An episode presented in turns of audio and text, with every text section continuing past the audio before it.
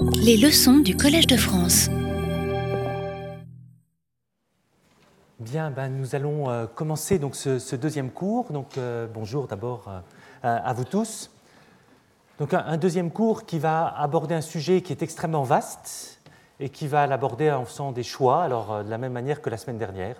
C'est vrai que la semaine dernière, le cours sur les pigments en une heure m'a permis d'aborder que quelques très rares cas.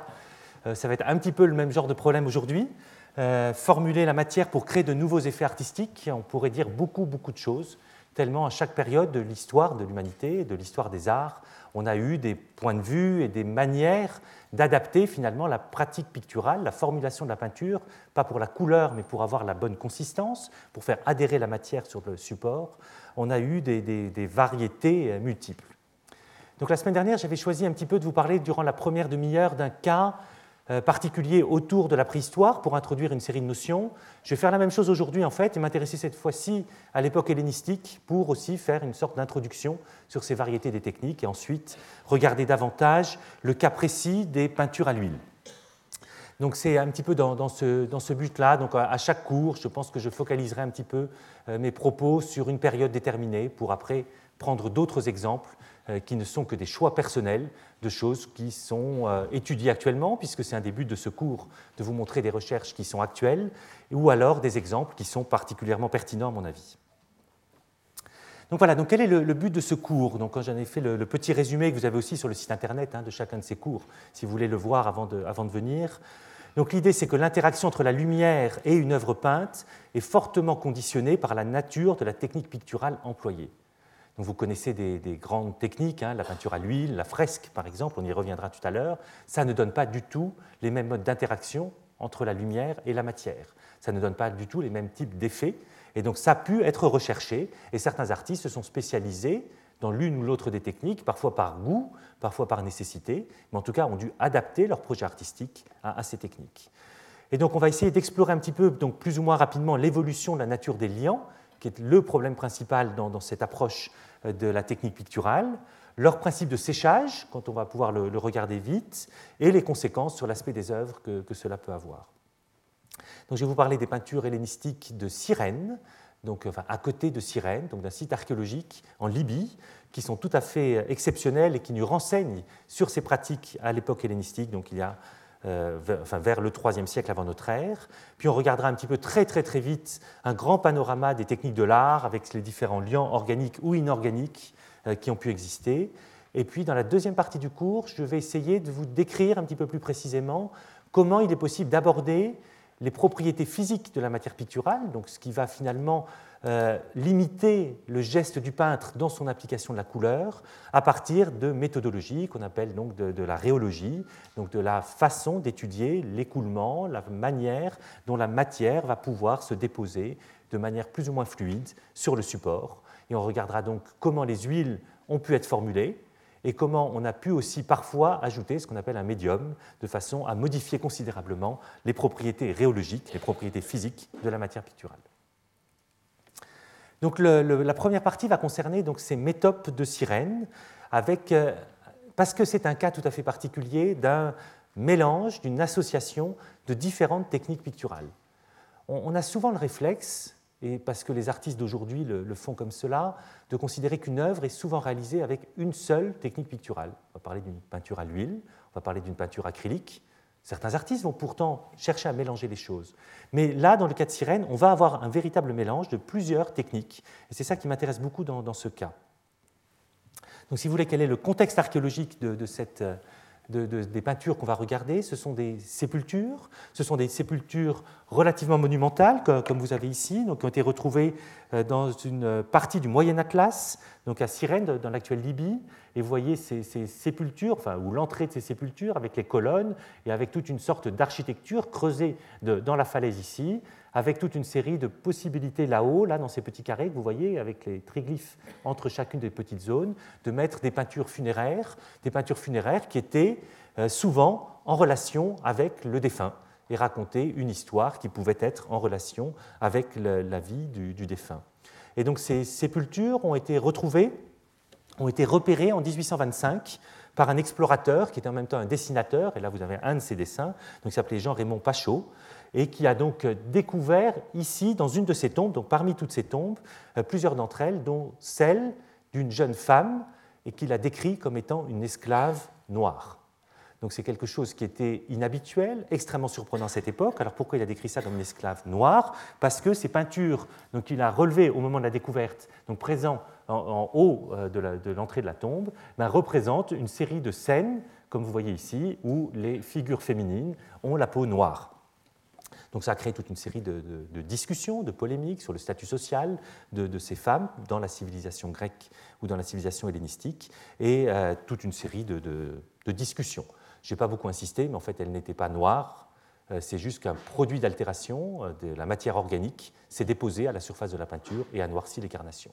Et ça, c'est quelque chose qu'on a pu démontrer seulement il y a une dizaine d'années et qui aboutit d'ailleurs à la restauration de ces œuvres qui ont donc euh, été envoyées au musée du Louvre, envoyées au musée du Louvre, découpées en morceaux et envoyées en 1848 par Vattier de Bourville, donc qui est un agent consulaire français et qui a découpé cet ensemble de petites euh, peintures qu'on appelle des métopes pour les envoyer au musée du Louvre et vous pouvez les voir dans, les salles euh, du musée du Louvre et de, de peinture. Donc on appelle cette tombe la tombe dite de la balançoire ou de la jeune fille à la balançoire, parce que vous avez ici donc différentes scènes qui vous décrivent différents moments de, cette vie de jeune fille, notamment d'éducation. Donc ici où elle est justement sur une balançoire, ou ici où elle va être euh, emmenée, donc elle est morte là sur son lit de mort, elle va être emmenée par Caron euh, pour lui faire franchir le Styx. Donc vous voyez un petit peu ces, ces, différentes scènes euh, qui sont présentes. Et donc voilà ce que ça donne quand on va les regarder. Donc avant la restauration ici, tels que euh, Pachot les avait observés, ou Vattier de Bouville les avait prélevés. Et donc vous voyez ces couleurs qui sont encore relativement bien préservées. Vous voyez très bien des tons orangés, des cheveux qui sont rouges, rouges, roux.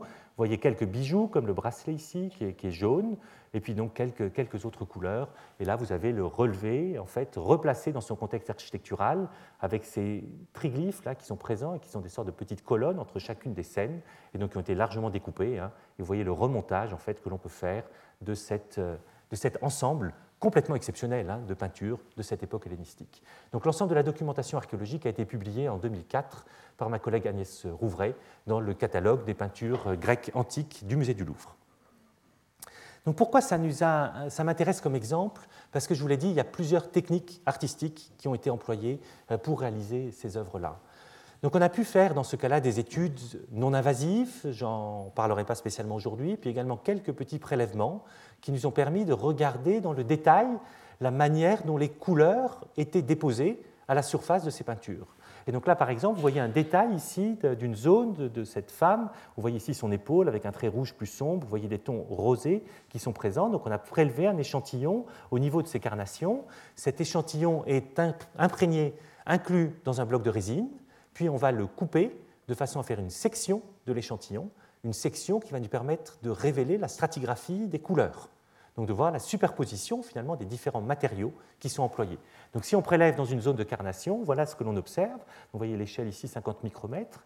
Donc on observe une couleur rouge assez sombre présente ici, donc particulièrement dense à la surface et puis un peu moins dense en dessous, et au milieu de toute une série d'une matière blanche avec parfois des gros grains comme vous avez ici. Donc face à ce type d'observation que l'on va faire avec un microscope optique, on peut également associer des analyses chimiques avec cette fois-ci un autre instrument qu'on appelle un microscope électronique à balayage et qui va nous permettre de faire la cartographie chimique des différents éléments présents. Et donc là, vous voyez l'image d'une zone de ce genre-là, euh, prise au microscope électronique, donc cette fois-ci avec les électrons, donc ils ne voient plus la couleur, mais ils voient la densité de la matière.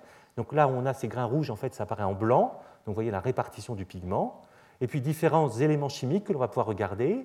Le carbone, ici, dans cette image, donc en fait, c'est une échelle en fausse couleur. Quand vous avez une couleur rouge ou noire, ça veut dire que l'élément est très peu présent. Quand vous avez du jaune, ça veut dire qu'il est très présent.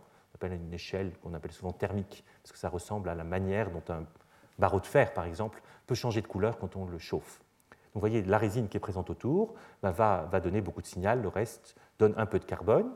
Ici, vous voyez le calcium à cet endroit-là. Donc, vous voyez qu'il y a beaucoup de calcium dans tout l'échantillon de peinture. Partout, il y en a.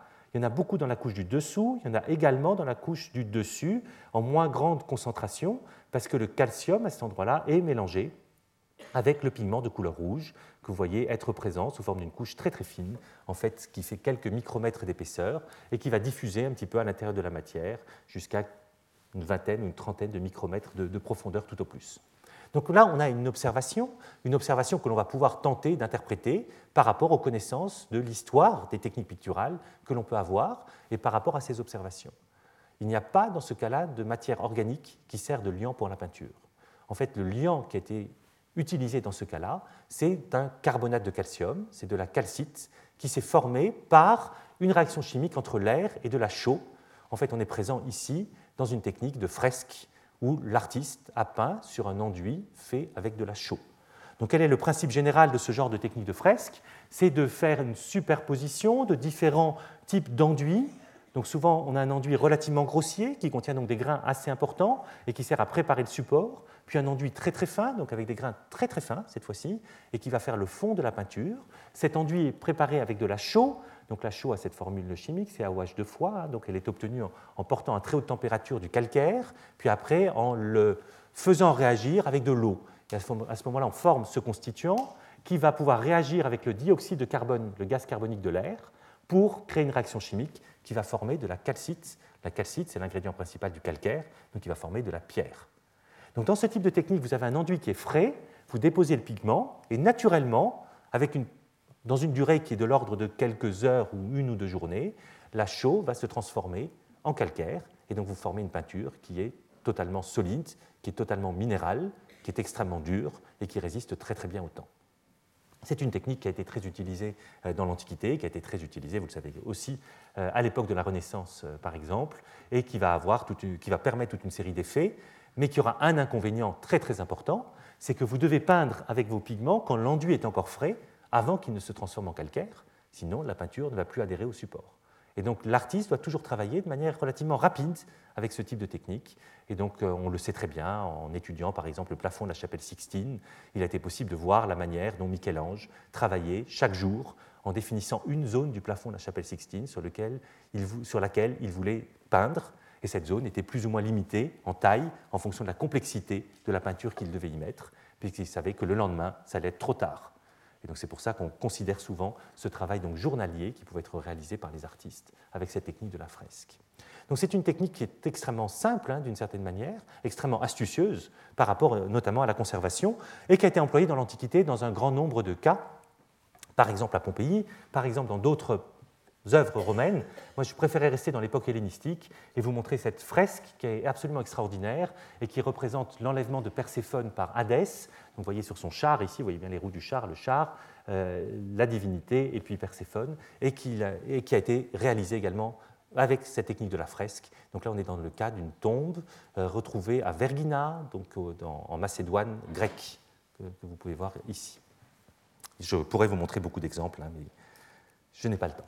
Euh, la deuxième technique que l'on voit sur les peintures de sirènes est une autre approche, qui est une approche également purement minérale, où on va avoir aucun liant, et qui est cette fois-ci une peinture déposée en couche épaisse avec un liant de chaux, enfin aucun liant organique, mais un liant de chaux. Donc vous voyez ici, le prélèvement a été fait en fait jusqu'à la surface de la pierre, et vous voyez qu'il y a deux zones, deux couches de couleur qui sont beaucoup plus épaisses. Hein. Vous vous souvenez tout à l'heure, l'échelle la couche de couleur était de 10 microns environ. Ici, vous avez une échelle à 100 microns, donc vous voyez qu'on a des couches qui sont épaisses de l'ordre de 2 dixièmes de millimètre, relativement sombres, et puis une deuxième plus claire euh, à la surface. Donc cet échantillon, on l'analyse au microscope électronique à balayage de nouveau. On voit qu'il contient beaucoup de plomb, qu'il contient beaucoup de calcaire, de nouveau beaucoup de calcium, et qu'il contient également des oxydes de fer, et notamment quelques grains euh, de fer ici, d'oxyde de fer de couleur rouge sombre qui étaient mélangés. Donc là, on peut de nouveau interpréter les choses en disant que ça a été déposé, que la peinture a été réalisée en deux couches, donc une couche orange sombre et puis une couche orange clair ou, jaune, comme vous pouvez le voir avec euh, vos yeux hein, sur la stratigraphie. Donc une superposition. Le pigment était un pigment à base de plomb, mélangé à un pigment à base d'oxyde de fer. Donc on a des descriptions dans l'Antiquité de l'usage de ce type de pigment. Et le tout était mélangé avec de la chaux, de façon à appliquer ce mélange sur la surface de la pierre, laisser le temps faire, la chaux se transformer en calcaire, et de nouveau, vous avez une pierre qui se forme, mais qui a la couleur qui est voulue par l'artiste. Vous avez ici, donc, de nouveau, un autre style, une autre façon de réaliser la peinture, qui ne va pas permettre de travailler avec la même délicatesse que la technique de la fresque, puisque vous allez avoir une matière pâteuse que vous allez déposer en couches épaisses. et donc vous ne pourrez pas avoir les mêmes effets de transparence, par exemple, qui, existaient. Mais par contre, vous préparez votre matière pâteuse et vous pouvez la déposer et vous avez la tranquillité de la déposer puisque votre support n'est pas en train de réagir avec l'air en même temps. Donc ce sont deux techniques qui sont différentes. Alors celle-là, on l'a beaucoup observée notamment dans tous les décors architecturaux de, cette tombe où cette technique a été très largement employée. Ça se comprend très bien puisque dans ces décors architecturaux, l'artiste voulait avant tout déposer des couches épaisses qui allaient donner le cadre finalement de ces tableaux. Et donc on l'a retrouvé pour des couleurs bleues, on l'a retrouvé pour ces couleurs orange ou jaune. La troisième technique est certainement la, plus intéressante dans, ce cas-là, et c'est celle où je vais passer un petit peu plus de temps pour essayer de discuter des, analyses chimiques que l'on peut faire autour de ces problèmes, et la technique dite de l'encaustique ou la technique utilisant de la cire d'abeille. Donc là, on va le voir en prélevant d'autres zones, d'autres zones, donc plus les carnations cette fois-ci, plus le fond des tableaux ou le décor architectural, mais des zones comme vous voyez ici le bracelet ou la boucle d'oreille, donc représentée en jaune vif hein, pour symboliser l'or, ou les cheveux, comme vous voyez ici de couleur euh, un peu roux, et qui sont des zones très très particulières. Donc on va pouvoir de nouveau prélever de la même manière, imprégner dans un bloc de résine, en faire une section et regarder au microscope optique ou au microscope électronique. Euh, donc là, vous voyez, au microscope optique, on a une couche qui fait environ 150 micromètres d'épaisseur. Donc elle est partie avec un peu du, calcaire de la pierre sous-jacente. Donc vous voyez bien son homogénéité de couleur, donc elle est épaisse, relativement épaisse en tout cas, voire très épaisse. Et puis au microscope électronique à balayage, on a vu que cette couche contenait énormément de carbone, donc elle est essentiellement constituée de matière organique. c'est de la cire d'abeille qui a été identifiée par d'autres techniques, notamment d'infrarouge. Et puis à l'intérieur, on a observé quelques impuretés, mais vraiment en très très faible quantité ici. Par exemple du plomb qui est présent à l'intérieur de cette cire d'abeille. Et puis également un tout petit peu de calcium qui est présent dans cette cire d'abeille. Et puis à la surface, vous avez un peu de pollution. En fait, c'est les saletés noires dont je vous ai parlé aussi tout à l'heure et qui contiennent notamment du calcaire, mais aussi du carbone et d'autres choses. Donc là, on est en présence finalement d'une matière organique, cette cire d'abeille, qui a été teinté avec quelque chose qu'on n'arrive pas à détecter de manière très simple par ces analyses. Les quantités de plomb ne suffisent pas pour dire que c'est un pigment à base de plomb, et j'y reviendrai également dans un instant. Alors ces techniques de, l'utilisation de la cire d'abeille, en fait, on les connaît dans l'Antiquité pour l'époque gréco-romaine. On les connaît aussi avant parce que c'est vrai que c'est une pratique qui paraît évidente. Vous récupérez de la cire, vous la faites chauffer, vous la mélangez à un pigment, et puis vous avez une matière colorée qui finalement est relativement simple d'emploi. Il y a des usages qui sont antérieurs, et, un des usages euh, antérieurs euh, documentés euh, de manière très correcte et, très intéressant est celui de l'utilisation de cette cire d'abeille pour la réalisation de la peinture du fameux portrait sculpté de Nefertiti, donc qui est conservé dans les musées de Berlin, et où des analyses ont été effectuées, donc publiées en 1982, ce n'est pas très récent, j'espère qu'un jour il y aura des publications plus récentes sur ce portrait, et où les, chimistes allemands qui avaient fait cette étude ont regardé par différents types de méthodes en fait, euh, comment caractériser les différents liants qui ont pu être utilisés pour la réalisation de ces couleurs. Donc des liants, j'y reviendrai aussi tout à l'heure, notamment de la gomme arabique, qui est un autre liant utilisé par exemple pour les carnations. Mais ici, ils ont cherché sur un petit prélèvement qu'ils avaient fait sur les cils de, de Nefertiti, de la statue de Nefertiti, ils ont cherché à mesurer le point de fusion donc à quelle température la peinture allait fondre. C'est le graphique que vous avez ici. Vous avez les températures ici à 40 degrés, 50 degrés, 60 degrés, 70 degrés. Et donc après, la nature de la réaction chimique, donc là qui est endothermique, donc, euh, et on regarde un petit peu la manière dont elle se produit, et ça va nous permettre de mesurer la température précise de fusion de cette cire, température précise de fusion qui est de 64 degrés, et si vous prenez de la cire d'abeille d'aujourd'hui et que vous cherchez à la faire fondre, c'est la même température de fusion. C'est quelque chose qui est totalement dépendant de la composition chimique de cette cire d'abeille. Donc c'était aussi intéressant de voir, donc il ne faut pas chauffer énormément hein, pour réussir à faire fondre la cire et de là réussir à l'utiliser et à l'appliquer.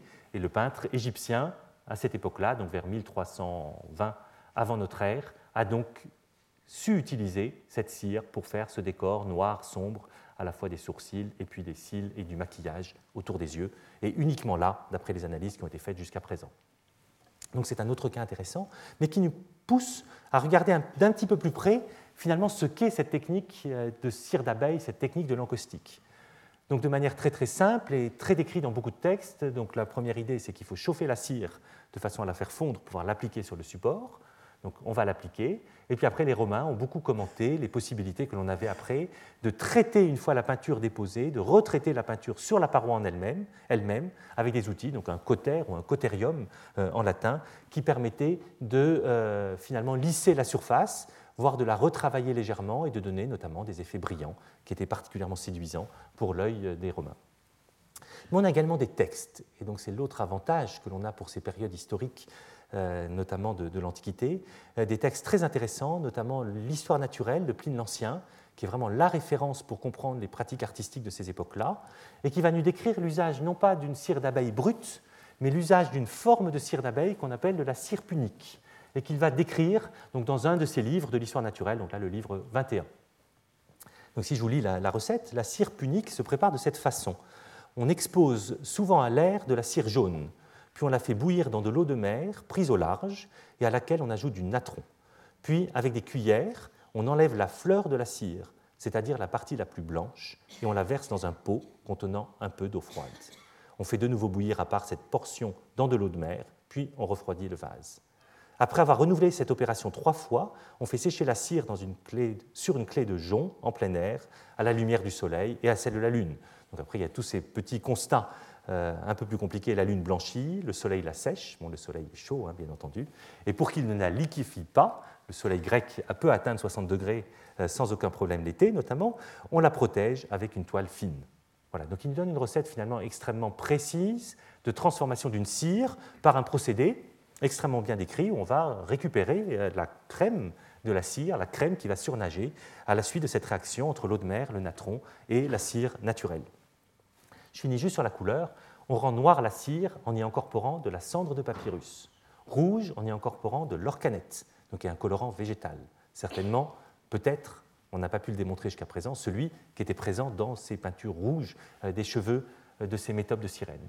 Et enfin, on lui donne toutes sortes de couleurs avec différentes drogues. Donc en fait, il n'y a pas que de l'orcanette, il y a toute une série de substances colorantes qui pouvaient être extraites de toute une série de plantes à ces époques-là et qui pouvaient être mélangées pour donner ce, type de produit. Donc on a ce, type de recette, c'est très intéressant, mais qu'est-ce que ça signifie? Et c'est là où on peut essayer de mettre en parallèle des analyses chimiques avec la compréhension de ces recettes antiques. Et donc des études ont été faites, alors notamment par Nicolas Garnier en 2002 et puis par d'autres collègues, Stassé en 2011 euh, pour essayer de comprendre un petit peu plus la nature de la composition de ces cires d'abeilles et de leur évolution au cours du temps ou au cours d'un traitement chimique comme la cire punique. Donc qu'est-ce que c'est qu'une cire d'abeille moderne? Si on cherche à l'analyser chimiquement, on va voir qu'elle contient différents types de composés, qu'elle va contenir des esters d'acide et d'alcool gras, c'est le matériau cireux, elle va contenir des hydrocarbures, et puis elle va contenir aussi des acides gras. Bon, ces trois types de molécules que je ne vais pas vous décrire en grand détail, sinon il fallait que j'y passe beaucoup de temps dans ce cours, donc j'ai préféré ne pas le faire, et qu'on peut regarder, alors de manière plus précise ici, hein, où vous avez toute une liste en fait des différentes familles de composés ou de composés précis euh, qui peuvent être identifiés à l'intérieur d'une cire d'abeille telle qu'elle a été analysée par des méthodes de spectrométrie de masse euh, il y a quelques années. Mais en même temps, euh, l'idée était de regarder cette recette de Pline l'Ancien de cire punique. Donc c'est ce qu'a fait Stasset là, dans, cet article. Et donc il a analysé par une méthode, donc chromatographie et de spectrométrie de masse, analysé la cire d'abeille qu'il a utilisée au début, puis la cire d'abeille qu'il a utilisée après une reconstitution de cette méthode de cire punique. Pour vous dire par exemple comment il a fait, euh, pour reconstituer cette cire punique, il a pris de la cire d'abeille non traitée, et puis il a fabriqué de l'eau de mer artificielle, histoire de pouvoir avoir une procédure reproductible, parce que l'eau de mer prise au large, en fait on sait ce que c'est, hein. ça contient une certaine quantité de sel, ça contient une certaine quantité de carbonate. Donc par exemple, il, mettait dans 400 ml d'eau 14 grammes de sel de mer, ce qui donne 3,5% de chlorure de sodium euh, chimiquement, et puis environ 10 grammes de bicarbonate de soude. Donc ça, ça lui donne finalement le milieu qui va servir à faire cette réaction. Et puis après, comme Pline l'indiquait, il va traiter et récupérer la matière cireuse blanche qui apparaît à la surface quand on fait bouillir, euh, quand on fait bouillir ce mélange. Donc qu'est-ce qu'on a aussi ici? Donc ici on a un chromatogramme, donc ici c'est le temps que mettent les molécules pour réussir à être détectées en passant un très long chemin à l'intérieur d'une ce qu'on appelle une colonne chromatographique. Donc plus les molécules mettent de temps, plus elles, elles sont, enfin, des molécules différentes vont mettre des temps différents pour arriver dans le détecteur. Donc là, vous voyez la durée de l'analyse, elle est de 40 minutes dans la procédure qu'ils ont utilisée. Et vous voyez apparaître toute une série de pics et tous ces pics correspondent à une molécule chimique particulière qui peut être identifiée de manière très précise par la méthode de spectrométrie de masse qui est associée à cette chromatographie. Et donc là, on va avoir des lettres. Alors A, par exemple, les A, ça va correspondre aux hydrocarbures. Donc il y en a toute une série qui apparaissent. Les W, c'est ces esters qui sont dans cette partie-là qui apparaissent. Et puis les F, qui sont au milieu des A là-dedans, euh, sont les acides gras. Donc quand on analyse la cire d'abeilles non traitée, vous avez ce chromatogramme ici. Et puis quand vous allez faire le traitement reconstitué tel qu'il est décrit, vous allez avoir celui-là. Et donc juste en regardant les peignes finalement que vous voyez dans ces deux cas, vous voyez que certaines molécules ont disparu, aucune n'est apparue. On n'a pas eu d'apparition de nouveaux types de molécules. Il y a eu un peu de dégradation quand même de certaines molécules, mais qui ont donné de toutes petites molécules qu'on n'a pas dans ce diagramme-là. Mais vous en voyez certaines qui ont disparu, et notamment les acides gras. Donc c'est tous les F là que vous voyez ici, ils n'existent plus là. Vous voyez, vous avez les hydrocarbures et vous avez les esters cireux. Et c'est tout. Donc en fait, la procédure de la cire punique consiste à retirer une fraction non négligeable en pourcentage euh, de, la matière d'origine pour en faire un autre produit qui va pouvoir donc réagir différemment puisqu'il ne contient plus cet ingrédient à l'intérieur. Donc après la compréhension chimique précise de pourquoi il est nécessaire de faire ce type de transformation, pour l'instant n'a pas encore été complètement explorée et complètement exploitée et mériterait certainement d'autres recherches. Mais on peut regarder ça un petit peu encore différemment en s'intéressant cette fois-ci à, un autre contexte qui n'est pas la peinture, mais qui est la réalisation de produits euh, à usage médical, notamment euh, qui ont été retrouvés à l'intérieur de ce tube en bronze que vous voyez ici, qui est un tube à quatre compartiments. Vous voyez là, le premier compartiment est ouvert, vous pouvez l'ouvrir ici, donc c'est fermé là, et puis retrouver de la matière là-dedans, et puis encore ici. Et donc dans ces compartiments-là, vous voyez ici une photographie, euh, on a une matière qui est extrêmement bien préservée, qui a été analysée donc, par des collègues anglais. Ces objets-là sont conservés au British Museum, et cet objet-là, en tout cas, est conservé au British Museum et euh, date de l'époque romaine. Donc à côté, vous avez la radiographie, hein, vous voyez les différentes parties creuses qui servent à contenir le médicament et la manière dont étaient emboîtés finalement ces différents petits tubes de bronze de façon à faire une petite trousse médicale extrêmement pratique, petit coffret à comprimer si on veut, sauf que là c'est une matière pâteuse qui était présente à l'intérieur. Et donc, qu'est-ce que ça donne quand on va regarder ce genre de choses? Ben Là, je vous ai mis juste deux des chromatogrammes, donc la même famille de graphiques que celui que je vous ai montré sur la cire d'abeille naturelle moderne et sur la cire punique reconstituée, provenant de deux compartiments, donc le compartiment 1 et le compartiment 3. Donc, dans le compartiment 1, on va retrouver tous les pics avec les F, avec les A, avec les W, donc décrivant les hydrocarbures, les acides gras, les esters cireux, que je vous ai déjà décrits tout à l'heure, plus d'autres pics. Alors vous voyez ici des D en fait, qui correspondent à toute une série d'autres types de molécules qui sont caractéristiques de l'ajout dans cette cire d'une résine de conifère. Donc c'est ce qu'on appelle l'acide abietique et des dérivés de l'acide abietique qui sont des traceurs de cette résine de conifère. Donc on peut dire que dans le compartiment 1, on a un mélange d'une résine de conifère avec de la cire. Et puis vous voyez aussi apparaître ici des grands pics avec un F d'acide gras et qui correspondent en fait à l'ajout d'une matière grasse. Donc on est en présence d'une véritable formulation qui aurait très bien pu être une recette de liant de peinture mais le contexte archéologique de ce type d'objet nous ramène plutôt à la pharmacie, qui est un mélange de matière grasse, d'une huile végétale ou d'une graisse animale, on ne sait pas, avec une résine de conifère, et puis avec de la cire d'abeille. Mais les collègues qui ont fait cette étude ont été très surpris parce que dans les autres compartiments, ils ont retrouvé la même chose, sauf dans le compartiment 3. Vous voyez que le chromatogramme ici est plus simple. On a les esters cireux, on a les hydrocarbures, on a la même matière grasse, mais par contre, on a fait disparaître toute une série d'acides gras exactement les mêmes que ceux qui disparaissent dans la technique de préparation de la cire punique.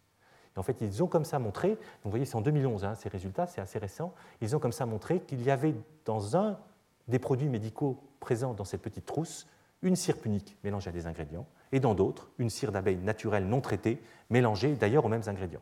Ce qui montre encore des réflexions qui devaient être faites à ces époques-là pour réussir à finalement traiter de manière particulière ces cires en fonction de différents usages le même type d'étude aussi précise n'a pas encore été réalisé euh, sur des échantillons, en tout cas à ma connaissance, euh, sur des échantillons hellénistiques tels que ceux de Cyrène, pour voir réellement si cette cire punique était présente. C'est dommage, il faudrait le faire maintenant, et j'espère que ça sera fait d'ailleurs dans un, futur proche pour regarder si l'artiste de Cyrène avait utilisé la cire punique ou bien la cire d'abeille naturelle non traitée, et commencer à rentrer finalement dans cette histoire de cette sophistication des traitements de ce type de composés.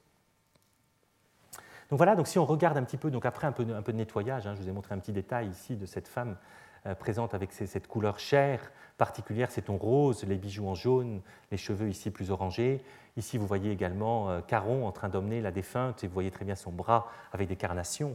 En fait, ce qui est extrêmement intéressant, c'est que ce mélange de liant calcaire, ce mélange de pigments avec un liant calcaire a permis de créer des teintes homogènes, a permis d'ajouter des couleurs par superposition de couches Pour la fresque, on a eu ces échanges, ces mélanges de couleurs, c'est-à-dire qu'un tout petit peu de peinture rouge était appliqué dans certaines zones du bras de façon à créer des tons qui ne sont pas sans rappeler les fresques que l'on peut avoir en, Italie euh, chez des grands artistes comme par exemple les fresques de Giotto.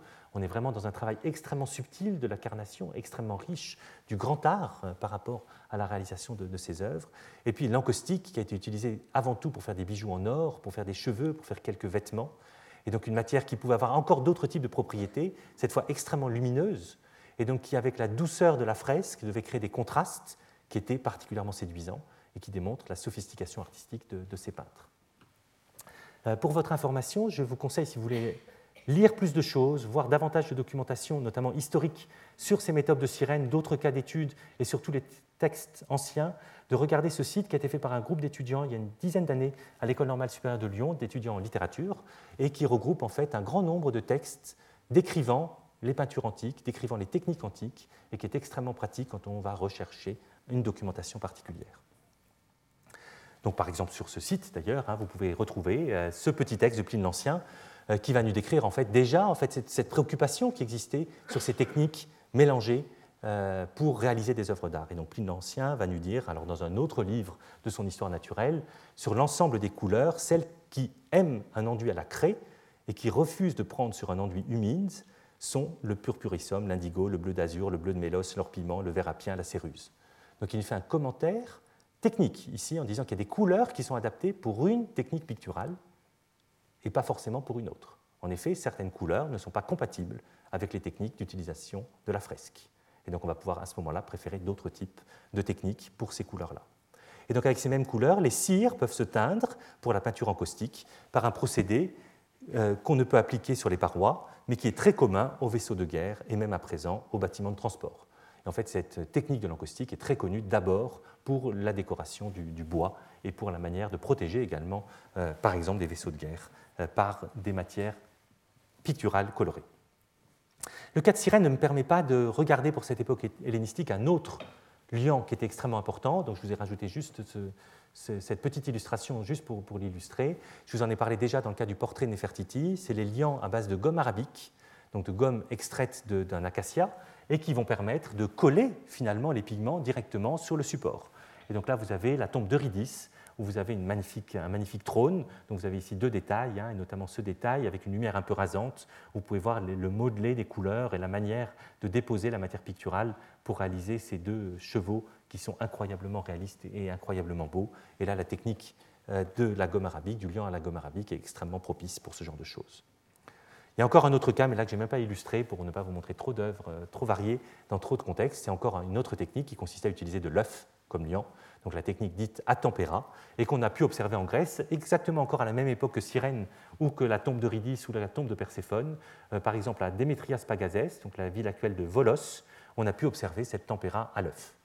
Donc vous voyez, on a finalement, à cette époque-là, donc au IIIe siècle, grosso modo avant notre ère, déjà un grand nombre de techniques picturales qui coexistent et qui sont maîtrisées par les artistes qui vont pouvoir choisir celles qu'ils veulent en fonction du but artistique qu'ils vont rechercher. Ça, c'est quelque chose qui est vraiment très intéressant avant qu'on arrive à un dogme d'utilisation d'une peinture à l'huile qui va être essentiellement la technique principale pour les peintures de chevalet. Mais bon, tout ça est beaucoup plus compliqué encore si on regarde un petit peu plus près. Là, je vous ai fait une liste en partant du catalogue d'un marchand de couleurs. Donc, ce n'était pas Dominique Sennelier, c'est un autre marchand de couleurs, où je vous fais une liste de la manière dont il a classé finalement toutes les techniques picturales qu'il vend dans son catalogue. Donc l'aquarelle, les encres de Chine, la gouache, la peinture acrylique, la peinture à la colle et la détrempe, la peinture à l'huile, le pastel, les crayons de couleur, les crayons aquarellables, la tempéra, l'encaustique. Bon, vous retrouvez ce que je vous ai déjà dit hein, dans, le même type de catalogue.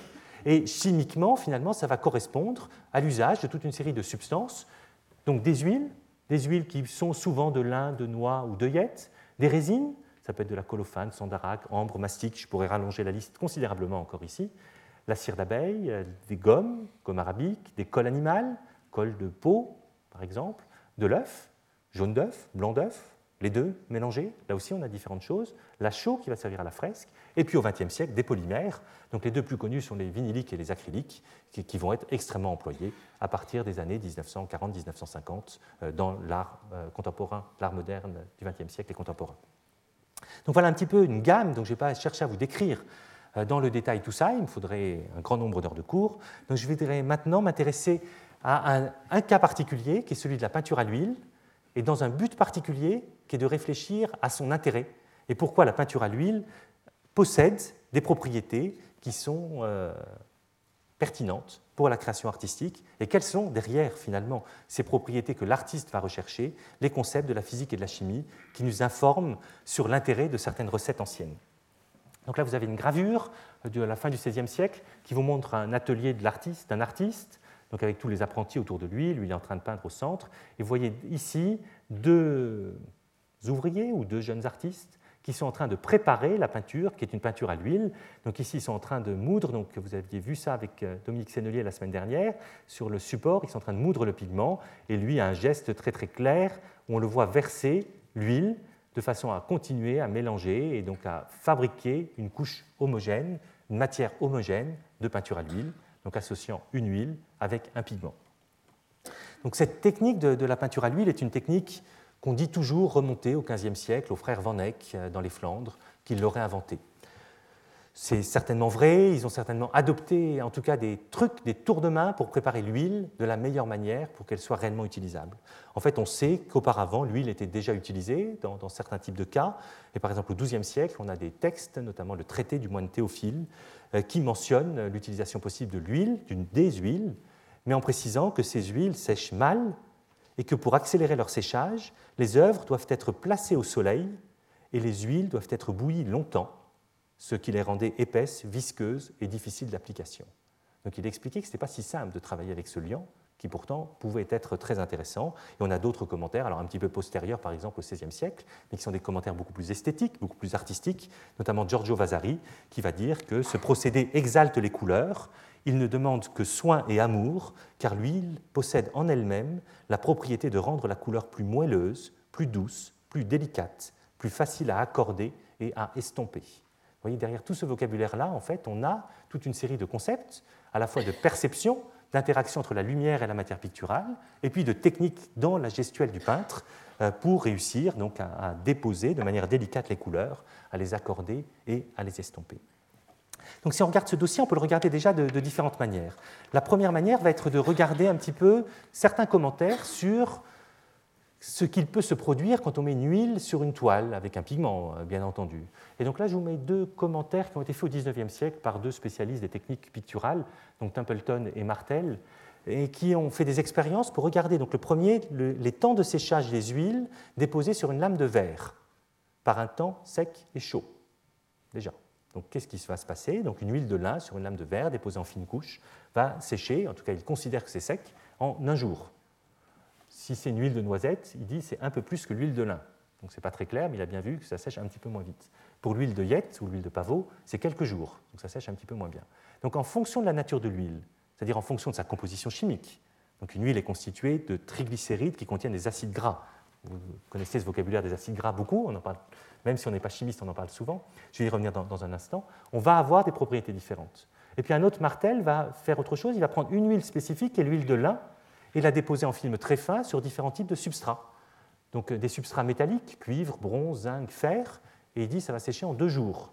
Donc il n'a pas utilisé le même protocole, hein, puisque lui disait sur du verre en un jour. Bon, enfin tout ça c'est un peu compliqué, c'est approximatif, mais c'est juste pour vous montrer les idées. Le plomb, ça sèche beaucoup plus vite, en 6 heures, beaucoup beaucoup plus vite. Sur du bois de peuplier, en 23 jours. Sur du bois de chêne, je ne sais absolument pas expliquer la différence de séchage, 34 jours. Donc c'est des constats, finalement, le support va avoir beaucoup d'importance. Et dans ce concept de peinture à l'huile, finalement, c'est ce qui va rejaillir dans tous les modes de préparation qui seront proposés.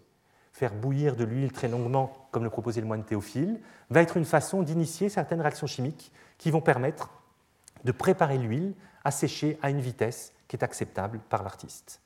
Et donc on a comme ça des recettes de peinture, à l'huile qui vont apparaître et qui vont nous décrire notamment le mélange ou la cuisson plutôt d'huile végétale avec de l'oxyde de plomb.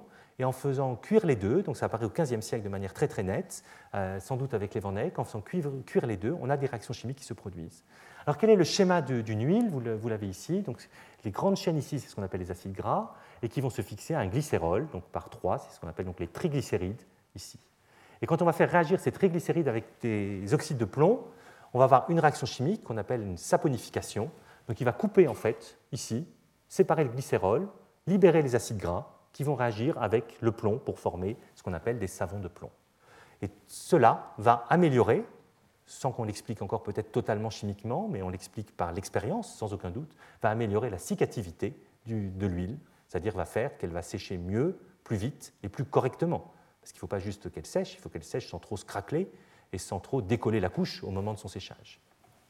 Donc après, ben, le type de, ce réaction, ce type de réaction va être intéressant, ça va permettre une grande liberté de travail aux artistes et ça va améliorer le rendu des œuvres, comme je vous l'ai dit par, par le texte de Giorgio Vasari. Alors huile de yette, huile de noix, huile de lin, trois types d'huiles fréquemment utilisées en peinture, donc on peut les analyser de la même manière. Et là, vous avez une série d'acides gras présents dans ces huiles et leur pourcentage, donc l'acide palmitique, l'acide stéarique, l'acide oléique, l'acide linoléique, linoléique, linolénique, pardon, qui correspondent à différentes huiles, à différents types d'acides gras, et notamment plus ou moins insaturés, donc monoinsaturés, polyinsaturés, on en parle aussi beaucoup par rapport à la santé. Et vous voyez en fait que ces différentes huiles n'ont pas exactement les mêmes types de composition. L'huile de lin, par exemple, a énormément de cet acide gras linolénique, donc C18-3, à trois insaturations. Euh, Ce n'est pas le cas de d'autres. L'huile de noix va avoir beaucoup de celui-là, comme l'huile de yette. Donc en fait, ils n'ont pas les mêmes compositions chimiques, c'est pour cela qu'ils ne vont pas non plus sécher de la même manière. Il y a toute une série de mécanismes dans ce séchage qui vont pouvoir être abordés et qui ont été étudiés par différents auteurs. Alors notamment, il y a un livre très intéressant qui a été réédité en 1986 de Jacques Maroger, à la recherche des secrets des grands maîtres, qui est un travail des années 1940-1950, et où il cherche à décortiquer justement les recettes traditionnelles de la peinture pour les expliquer chimiquement. Donc ce travail a été poursuivi récemment notamment par Laurence de Viguerie euh, dans mon laboratoire et puis lors de sa thèse, et de regarder un petit peu ce qui pouvait se produire, alors euh, de reconstituer ces recettes pour voir comment finalement un oxyde de plomb et une huile, alors si je reste sur cette diapositive, là je vous mets une recette qui a été décrite par un chimiste anglais marchand de couleurs, George Field, en 1835, dans un ouvrage très important qu'il appelait Chromatographia, et lui il dit qu'il faut prendre 8 parts d'huile pour une part d'oxyde de plomb. Bon, il y a d'autres recettes qui vont donner d'autres types de mélanges. Et donc on peut regarder ce qui se passe quand on va juste cuire à une température de 150 degrés pendant deux heures le mélange d'une huile avec l'oxyde de plomb et se rendre compte qu'on va avoir, alors là vous avez une série d'échantillons qui sont prélevés au cours de la réaction, au cours des deux heures de la réaction, et vous voyez que l'huile au début est, claire et qu'à la fin elle devient très sombre, et en fonction de la quantité de plomb également, ça dépend un petit peu des circonstances, elle arrive à être totalement noire et c'est ce qu'on appelait l'huile noire, donc qui pouvait être utilisée comme liant, mais qui avait une certaine couleur qui pouvait ne pas être totalement pratique. Donc c'est certainement le procédé qui a été employé par Van Eyck, qui a été importé en Italie par Antonello de Messine. Et là, on a toute une série de commentaires historiques aussi très intéressants là-dessus, qui nous montrent les échanges qui pouvaient exister entre les Flandres et l'Italie à ces époques-là, dans ces transferts finalement de techniques picturales, les peintres italiens préférant beaucoup la tempéra et la fresque avant que l'huile ne soit introduite. Et puis après, vous avez une autre approche, alors que certains, dont Jacques Maroger, euh, considèrent dater de l'époque de Léonard de Vinci, du tout début du XVIe siècle, voire avoir été inventé par Léonard de Vinci, et qui est une astuce par rapport à la recette précédente. Vous allez faire une cuisson pendant deux heures, mais à votre mélange d'huile et d'eau, vous allez rajouter, euh, d'huile et de plomb, vous allez rajouter de l'eau. Et donc en rajoutant de l'eau, l'eau va se mettre à bouillir, et donc va vous limiter la température à 100 degrés, mais va aussi rentrer dans certaines réactions chimiques qui feront que l'huile ne va plus noircir. Et donc vous allez réussir comme ça à fabriquer une huile préparée qui va rester euh, de couleur normale, enfin plus translucide. Et là, vous voyez à 20% de plomb, par exemple, vous la voyez s'écouler, donc elle est relativement fluide, pas trop visqueuse, pas trop pâteuse, et ça va donner un liant tout à fait correct. Donc les réactions vont dépendre de la durée de cuisson, la température est limitée par l'eau, de la teneur en oxyde de plomb. Et là, par exemple, si vous avez 10% d'oxyde de plomb en masse, vous allez faire de la saponification, donc la rupture des acides gras et du glycérol, à 25%, et puis à 20%, d'oxyde de, plomb à 55%. Et ça vous donnera en fait des huiles qui auront des propriétés physico-chimiques différentes, mais qui pourront être d'intérêt pour les artistes. Donc vous voyez un petit peu la façon dont on peut reconstituer déjà ça et de se rendre compte qu'un ingrédient qui aurait pu paraître complètement accessoire, l'eau, est finalement très important dans, ces remarques. Donc ça, c'est la façon d'interpréter une recette, mais après, il faut essayer de comprendre un petit peu plus la nature euh, physico-chimique de ces mélanges. Qu'est-ce qui va se passer quand on va cuire notre huile avec de l'oxyde de plomb? J'ai commencé à vous dire, c'est pas trop pâteux, c'est relativement fluide, pas trop liquide. Tout ça, c'est un vocabulaire, un vocabulaire de description physique des propriétés d'un liquide, donc qui s'étudie par une discipline qu'on appelle la, la, rhéologie. Et donc l'idée de la rhéologie, c'est de faire l'expérience que vous avez fait, j'en suis sûr, de passer un rouleau sur un mur, et donc de regarder finalement la manière dont une peinture va pouvoir s'étaler en devenant plus ou moins liquide en fonction de la rapidité du geste que l'on peut avoir. Vous vous souvenez, si vous avez peint un plafond chez vous, vous avez acheté une peinture pour plafond, si vous avez baissé votre rouleau dans le bac à peinture et vous avez rapidement relevé votre rouleau pour faire un geste rapide pour peindre, vous avez envoyé plein sur la fenêtre. Si vous avez fait un geste tout doux, à ce moment-là, vous avez réussi à monter votre peinture sur le rouleau et ensuite en l'étalant, la peinture est devenue plus fluide et a réussi à se déposer sur le mur. Ce sont ces propriétés rhéologiques que l'on peut étudier et qui vont correspondre en fait à des paramètres, des paramètres de viscosité, donc la manière plus ou moins liquide hein, de, la peinture, l'apparence plus ou moins visqueuse du, mélange de peinture, et le taux de cisaillement qui est un paramètre qui est lié à la vitesse finalement à laquelle on va passer ce rouleau sur le plafond. Et donc en fonction de la vitesse où on va avoir ce rouleau qui bouge sur le support euh, inerte, on va pouvoir avoir une information intéressante. Donc c'est ce qu'on va pouvoir décrire avec différents types de modèles. Je ne vais pas rentrer là-dedans, mais les taux de cisaillement qu'on va, va, pouvoir utiliser sont sur une grande gamme qui vont correspondre à la fois à la vitesse que l'on va avoir lorsqu'on applique la peinture sur son support, à la vitesse que l'on va pouvoir avoir par la gravité notamment, ou, juste par la fluidité de la matière, de nivellement, de coulure, donc qui est quelque chose de beaucoup plus lent, qui va se produire beaucoup plus lentement dans les cisaillements, et puis après le repos, complet jusqu'au séchage. donc, vous voyez, on a des courbes comme ça qui vont se dessiner, et en lisant ces courbes, on va avoir des informations sur les propriétés de cette matière. Donc, il y a des lois qui existent entre cette viscosité et ce taux de cisaillement, enfin une loi qui est très simple, qui est écrite ici, et qui nous permet de mesurer une contrainte, une contrainte qui va être une caractéristique de la peinture. Et donc, on va pouvoir regarder des systèmes comme cela. Euh, pour regarder différents types de systèmes, on va regarder la contrainte en fonction du taux de cisaillement et puis regardez, par exemple, dans certains cas, on va avoir une droite qui va se dessiner quand on va faire cette mesure contrainte en fonction du, taux de cisaillement. C'est ce qu'on va appeler donc un comportement newtonien. C'est le cas de l'eau, c'est le cas de l'huile. Ce sont des matériaux euh, extrêmement simples à, décrire. Et en fait, leur viscosité est indépendante de ce taux de cisaillement, de cette vitesse finalement d'application. Donc les solvants aussi, euh, les vernis en général ont ce type de, de propriétés dites newtoniennes. Puis vous avez d'autres cas où vous avez cette fois-ci la viscosité qui va diminuer avec le taux de cisaillement. Et donc c'est ce qu'on va appeler les comportements réofluidifiants, comme vous avez ici. Donc c'est par exemple les yaourts, les shampoings, etc., qui, peuvent avoir ce type de propriété. Et puis après, vous avez d'autres types de matériaux, vous allez devoir déjà appliquer une contrainte avant qu'ils puissent commencer à bouger. Donc là, vous voyez, c'est un matériau ici réofluidifiant qui peut bouger dès qu'il est quelque part. Là, vous devez déjà appliquer une contrainte. Donc un très bel exemple, c'est les dentifrices vous avez dans votre tube de dentifrice un matériau qui ne va pas s'écouler tout seul, mais dès que vous lui appliquez une force sur le tube, il va devenir liquide. Vous mettez sur la brosse à dents, dès que vous mettez une force sur vos dents, il devient encore plus liquide. Donc on a comme ça des, possibilités. On va pouvoir mesurer ici ce qu'on appelle un seuil d'écoulement, qui est un paramètre très important, la taux C, euh, dans ce type d'étude. Et puis enfin, vous avez encore un, autre, un autre type de comportement pour ces matériaux euh, réofluidifiants qu'on va appeler un comportement tixotrope et où là, on va avoir une loi beaucoup plus compliquée euh, qui peut apparaître, c'est-à-dire qu'ils vont être réofluidifiants au début, et puis si vous restez avec un taux de cisaillement constant à un moment donné, leur viscosité, donc ici, va diminuer. Et donc vous allez avoir un matériau qui va pouvoir changer de comportement au cours du temps et au cours de la gestuelle de l'application par le peintre de la matière picturale. Donc là, vous avez un petit vocabulaire qui nous décrit ça. On a ensuite des appareils qui nous permettent de le faire. Donc là, c'est un dispositif à l'ESPCI, au laboratoire SIM, qui est utilisé pour ce type d'études avec un système dit de cône plan. Donc l'échantillon est mis entre un cône mobile qui tourne et qui est doté de capteurs pour mesurer la viscosité, pour mesurer les contraintes qui sont appliquées sur la peinture, et donc un plan immobile, donc en dessous, qui, sert de, support. Et de là, ben, donc on peut arriver à nos huiles et regarder un petit peu les propriétés et les graphes que l'on va pouvoir mesurer de viscosité en fonction du taux de cisaillement pour nos différentes huiles. donc regardez d'abord à gauche ici, donc un mélange sans eau, l'oxyde de plomb pendant deux heures, l'huile noire que je vous ai montrée à 150 degrés. Donc si vous prenez l'huile de lin, au début, vous voyez, sa viscosité est constante en fonction du taux de cisaillement. Donc ça, c'est une huile qui a un comportement newtonien.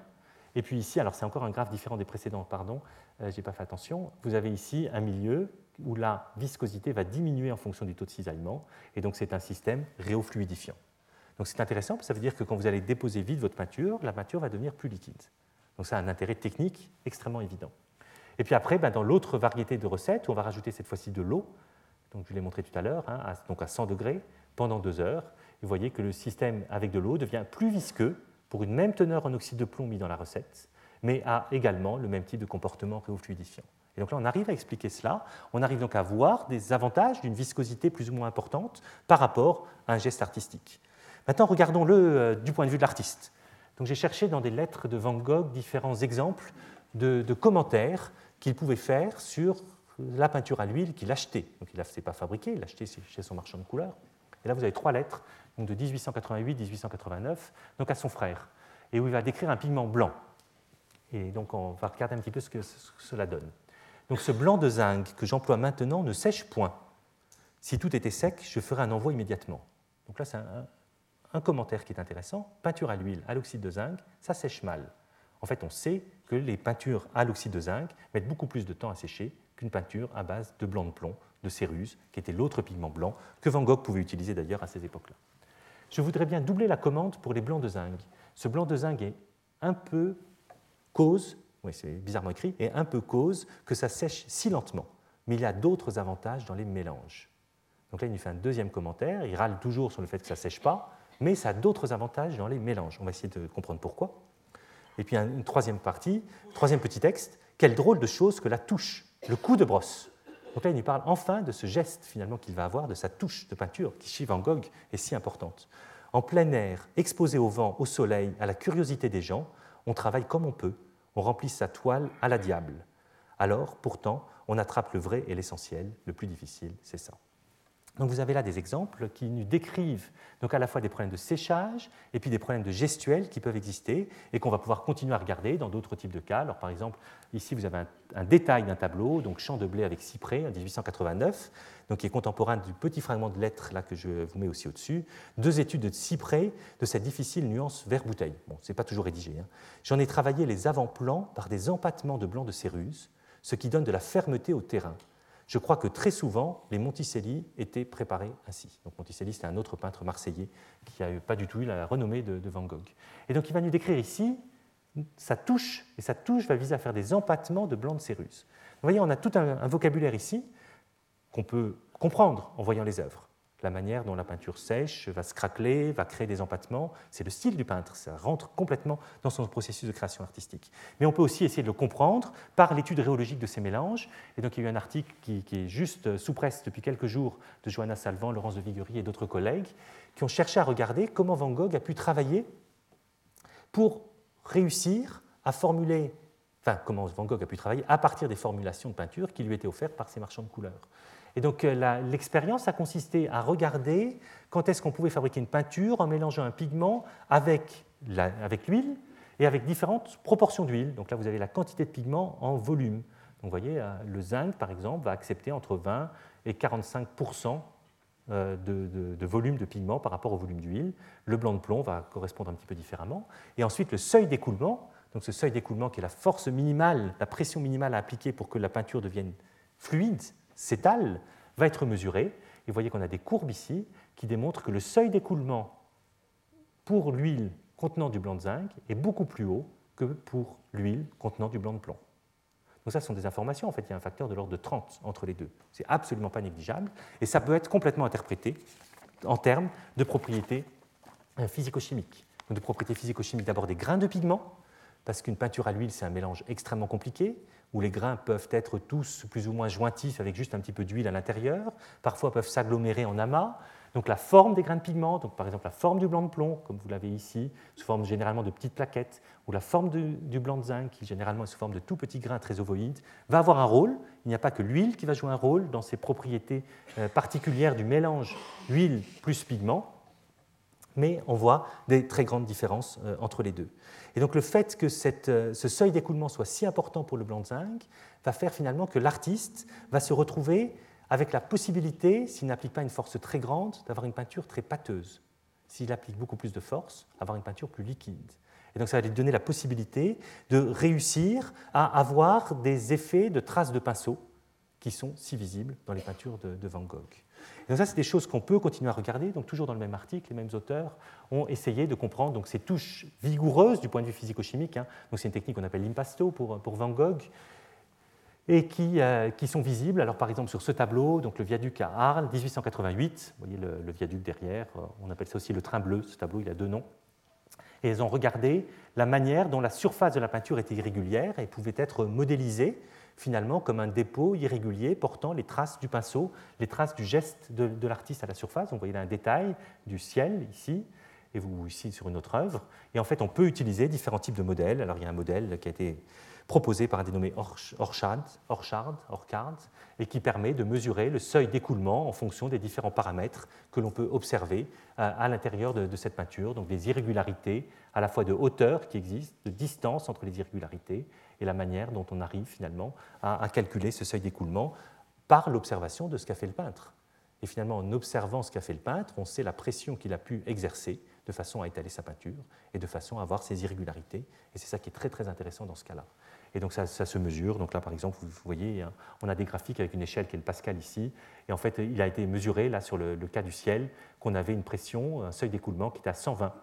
Donc dans ces conditions ici, à 120 Pascal, euh, qui, avait été euh, appliqué, enfin qui devait être appliqué pour rendre plus fluide la peinture comme il fallait pour le peintre. Donc ça, c'est toute une série d'éléments qui, qui, sont très, très importants, parce que si on va peindre avec de l'oxyde de zinc, on va avoir ces traces de pinceau, si on va peindre avec du blanc de céruse, le seuil d'écoulement est beaucoup plus bas, donc ça sera beaucoup plus difficile d'avoir ces traces de pinceau.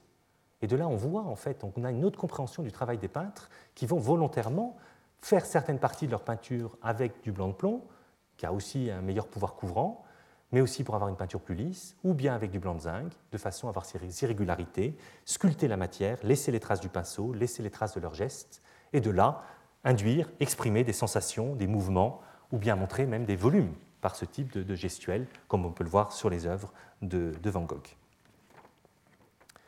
Donc ça, c'est un système relativement simple de peinture à l'huile euh, simple, mais en fait, même pour Van Gogh, euh, les peintures n'étaient pas si simples, et les artistes ont pris l'habitude, sans doute dès le XVe siècle, mais on n'a pas toujours autant d'informations, de rajouter un autre ingrédient, euh, donc ce qu'on appelle un médium, et qui est une matière qui était rajoutée parfois directement sur la palette à la peinture à l'huile, pour lui modifier encore plus ses propriétés physiques. Et donc je vais juste, je n'ai pas le temps de regarder plus que ça, mais juste regarder un exemple qui est apparu en 1787 sous le nom de Megilp et qui est extrêmement intéressant puisque ça va être un, produit qui va être formulé pour être ajouté à cette peinture à l'huile dans le but de réellement modifier, la matière picturale. Et donc quelle est la recette? Ça va être celle de mélanger un vernis au mastic avec une huile cicative cuite avec de l'acétate de plomb dans des proportions qui sont variables.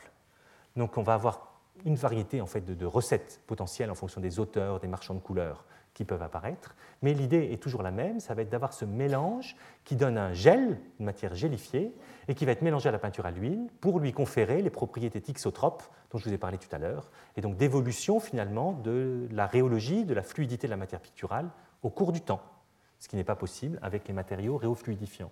Donc qu'est-ce que ça veut dire? Ça veut dire a un taux de cisaillement constant, la viscosité va diminuer. Vous faites un geste long, au début la matière est visqueuse, et à la fin elle devient plus fluide. Et puis après, vous relâchez votre geste, et la matière va redevenir très vite visqueuse, avant même qu'elle ne sèche. Donc vous avez ici une possibilité extrêmement intéressante, et donc on peut regarder par exemple ici, où on va faire couler un mélange de peinture à l'huile, ou bien un mélange de peinture à l'huile avec un, médium type Megilp, enfin là c'est même du Megilp, vous voyez ce gel qui est présent au bout par rapport à cette peinture à l'huile, donc il va s'écouler avec sa viscosité. Et en fait, les peintres, à partir du début du XIXe siècle, vont utiliser énormément cette technique, alors qu'il y aura toute une série d'autres noms de variantes en fonction de la nature des recettes euh, employées, tout aussi bien dans le but de réaliser des glacis, donc qui sont des matières très lisses déposées à la surface des œuvres, que pour sculpter davantage la matière dans une technique d'impasto comme, comme chez Van Gogh. Et donc ce qui est important grâce à l'ajout de ce mégilp, c'est que la peinture va durcir grâce à ses propriétés thixotropes avant même de sécher. Et donc le peintre va pouvoir superposer aisément les couleurs avant même d'attendre le séchage, parce que la peinture sera dure. Mais en même temps, il pourra aussi travailler sa peinture en appliquant plus de pression. Vous avez des peintres impressionnistes, notamment Renoir le commentait beaucoup, en disant qu'il aimait mélanger les couleurs sur sa toile. Donc quand vous avez des matériaux de ce type-là, avec un geste doux, vous allez pouvoir déposer une couleur sur une autre. Avec un geste plus fort, vous allez pouvoir mélanger votre pigment avec la couleur sous-jacente, puisqu'avec un geste plus fort, votre peinture sous-jacente va se reliquéfier, se refluidifier plutôt, de façon à pouvoir faire ce type de mélange. Donc ça, c'est étudiable, étudié dans différents cas. Donc par exemple, sur ce tableau de Turner, qui est présent à Belfast, il y a eu toute une étude qui a permis de, caractériser et d'étudier en détail la présence de ce médium Megilp, euh, qui, avait été utilisé par Turner, par beaucoup d'autres peintres anglais et également par les peintres pré-raphaélites. C'était quand même pas une technique absolument parfaite, hein, puisqu'il a été observé qu'il y avait beaucoup de problèmes de séchage et de conservation qui pouvaient apparaître avec parfois de mauvais usages de cette pratique, et puis aussi que parfois la peinture devenait, pouvait jaunir, devenir cassante et se craqueler. Donc là aussi, il, il fallait savoir doser la quantité d'ajout du médium, et certains marchands de couleurs ont vendu des peintures avec ce médium ajouté directement au peintre, ou certains peintres ont voulu eux-mêmes faire leur propre mélange. Donc voilà un petit peu des exemples. Alors c'est vrai que je vous ai parlé que de très rares cas pour essayer de vous montrer un peu la démarche, la philosophie que l'on pouvait avoir ici. Donc en fait, ce qui est important, c'est de dire qu'il y a une influence complexe de chaque composé entrant dans la formulation d'une matière picturale. Donc je vous ai parlé des propriétés rhéologiques et optiques de la peinture. Avoir une texture à la surface de la peinture, c'est quelque chose qui est extrêmement intéressant pour certains peintres, qui est prohibé pour d'autres. On parlera de Léonard de Vinci la fois prochaine. Sa peinture est totalement lisse. Et puis également après, ça a une influence très forte sur la rapidité de réalisation d'une œuvre finale. La fresque contraint terriblement le travail de réalisation, sinon le support devient dur comme de la pierre, devient de la pierre. D'autres techniques, et notamment les peintures à l'huile, l'ajout de médium, vont permettre une rapidité d'exécution, parfois une facilité d'emploi, une facilité de travail sur des temps relativement longs sur l'œuvre elle-même, parce que les mélanges complexes vont plus ou moins sécher euh, rapidement ou non et donc enfin une transparence parfois de la couche de peinture. Et ça, on le rabordera dans une autre technique picturale dont je n'ai pas voulu parler aujourd'hui parce que ce sera le cœur de, la semaine prochaine, qui est la technique des glacis. Voilà donc un petit peu ce que je voulais vous dire sur ces, aspects euh, concernant euh, cette, histoire des techniques.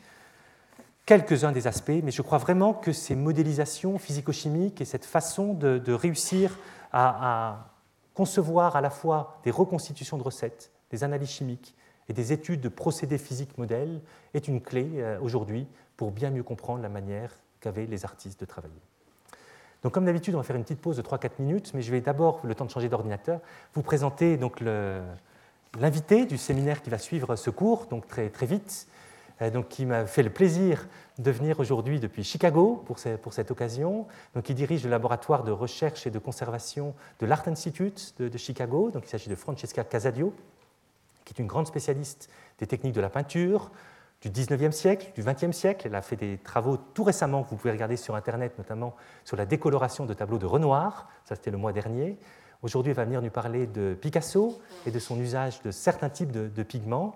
Donc, je voudrais la remercier de venir et de nous montrer un petit peu tous les travaux de physico-chimie qu'elle peut entreprendre, à la fois avec des outils de laboratoire, à la fois avec des outils mobiles, les deux sont, utilisés, ça sera aussi l'objet de cours euh, euh, dans l'avenir. Et elle est également maintenant euh, responsable, elle, à la tête d'un très important projet de recherche sur la connaissance et la conservation du patrimoine qui associe l'Art Institute de Chicago et la Northwestern University, qui, est à Chicago également, et de façon à créer vraiment une recherche interdisciplinaire entre des chimistes universitaires durs, spécialistes de méthodes en particulier très précises d'analyse, et puis les laboratoires de musées. Donc voilà, je vous laisse 2-3 minutes de pause et puis on va reprendre. Merci. Retrouvez tous les contenus du Collège de France sur www.colège-2-france.fr.